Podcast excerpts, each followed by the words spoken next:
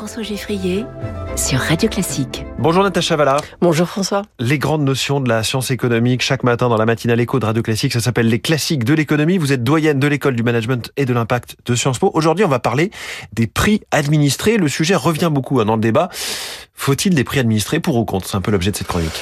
Alors, on administre les prix pour en connaître le niveau, c'est-à-dire pour enlever de l'incertitude et puis surtout pour les empêcher d'augmenter de façon intempestive. Alors ça peut avoir l'air bien comme ça à première vue.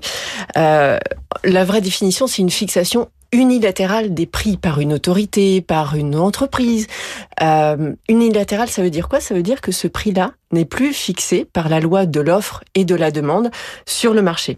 Alors, le prix d'équilibre de marché, donc différent du prix administré, ce qui pose parfois des petits problèmes. Alors on va peut-être revenir sur l'historique de mhm. ces prix administrés, parce qu'on en parle beaucoup aujourd'hui, mais c'est quand même très très ancien. En Égypte, on a déjà testé. Antique, voilà, euh, au IIIe siècle avant Jésus-Christ, on contrôlait les prix du grain, donc il y a eu beaucoup de contrôle de prix euh, sur les sur les produits agricoles, bien sûr, dans dans, dans le passé. En, dans, au IIIe siècle, Dioclétien avait aussi mis des prix maximum cette fois-ci sur le bœuf. Donc on a des, pratiques qui sont très très anciennes. Et puis, euh, euh en, 1778, il y a eu des contrôles de prix aussi euh, aux États-Unis lors de lors de lors de la guerre euh, des États-Unis. Donc c'est un débat très ancien. Il revient aujourd'hui. Il revient pourquoi? Parce qu'on a des prix qui ont évolué très très fortement après une période d'inflation quand même très faible. Et alors, est-ce que ça nous pose problème aujourd'hui hmm. ou pas? Il y a évidemment des avantages. Hein. A priori, c'est de protéger les consommateurs. C'est ça. Idéalement, ça permet de protéger le, le, le, le pouvoir d'achat de façon très générale. On sait combien on gagne, on sait combien on va dépenser, et donc on peut prévoir son budget plus facilement. Ça élimine aussi certaines pratiques de la part des entreprises qui sont des prix abusifs. Parfois, dans certains secteurs, quand on est mal informé, quand c'est des produits nouveaux, il y a des phénomènes qui sont un peu moins bien maîtrisables par les consommateurs.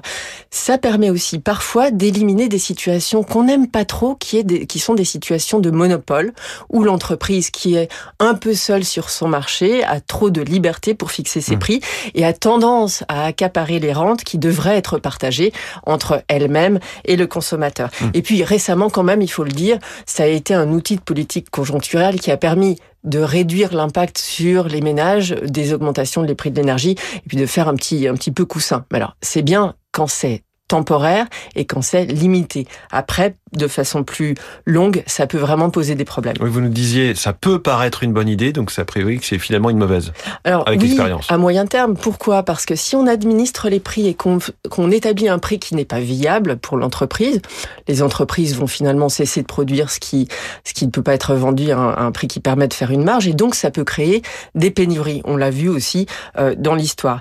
Et puis, euh, on, on, on voit essentiellement, je l'ai évoqué tout à l'heure, que le prix qui n'est pas un prix de marché, il a pas tellement, il pas très informatif. Il peut pas nous permettre de savoir si la demande va augmenter, s'il y a une pression de la part de la demande qui demanderait à augmenter les capacités d'offres, ou alors s'il y a des contraintes du côté de l'offre ce qui fait augmenter les prix, auquel cas il faudra avoir des politiques qui permettent d'augmenter la capacité productive d'une économie. Donc on n'y comprend plus rien avec des prix administrés. Et puis finalement, c'est vrai qu'on l'a vu très récemment lors de la politique de prix administrés sur les prix de l'énergie, que lorsque ça s'appuie à une intervention de l'État et notamment à une subvention euh, euh, cachée, mais en tout cas une, une dépense de l'État pour faire en sorte que ces prix puissent ne pas augmenter au-delà de ce que l'État souhaite, eh bien ça peut coûter cher, ça peut induire une augmentation des déficits. Et cette augmentation des déficits dans un environnement où la dette est déjà assez élevée